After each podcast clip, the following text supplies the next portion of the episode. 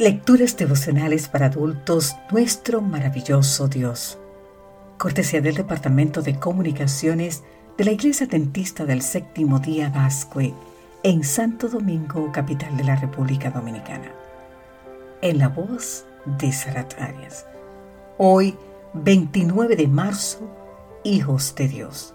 Romanos capítulo 8, los versículos 14 y 15 nos dice, todos los que son guiados por el Espíritu de Dios son hijos de Dios, pues no habéis recibido el espíritu de esclavitud para estar otra vez en temor, sino que habéis recibido el espíritu de adopción, por el cual clamamos Abad Padre.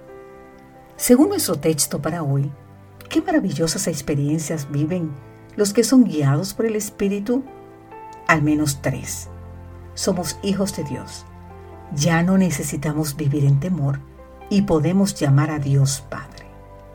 Ahora bien, ¿cómo puede una persona que ha vivido conforme a los designios de la carne, en enemistad con Dios, ser objeto de un trato tan especial cuando se arrepiente y confiesa que Cristo es su Salvador? El apóstol Pablo echa mano de una figura familiar en el imperio romano, la adopción para ilustrar la nueva relación del creyente con Dios. Según escribe Bruce en el siglo I de la era cristiana, un hijo adoptivo tenía todos los derechos de un hijo biológico y era escogido de una manera deliberada por su padre adoptivo, para que perpetuara su nombre y heredara sus bienes materiales. El adoptado pasaba a formar parte de su nueva familia como hijo legítimo. Sin embargo, los derechos y privilegios no terminaban ahí. Si en su nueva familia ya había hijos, el adoptado se convertía en coheredero con ellos. Más impresionante aún era el hecho de que la vida pasada del adoptado era borrada. Si por ejemplo tenía deudas, eran perdonadas.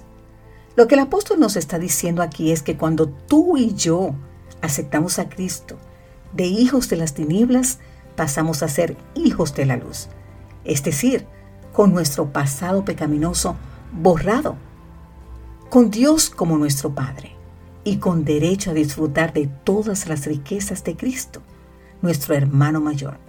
¿No es esto maravilloso?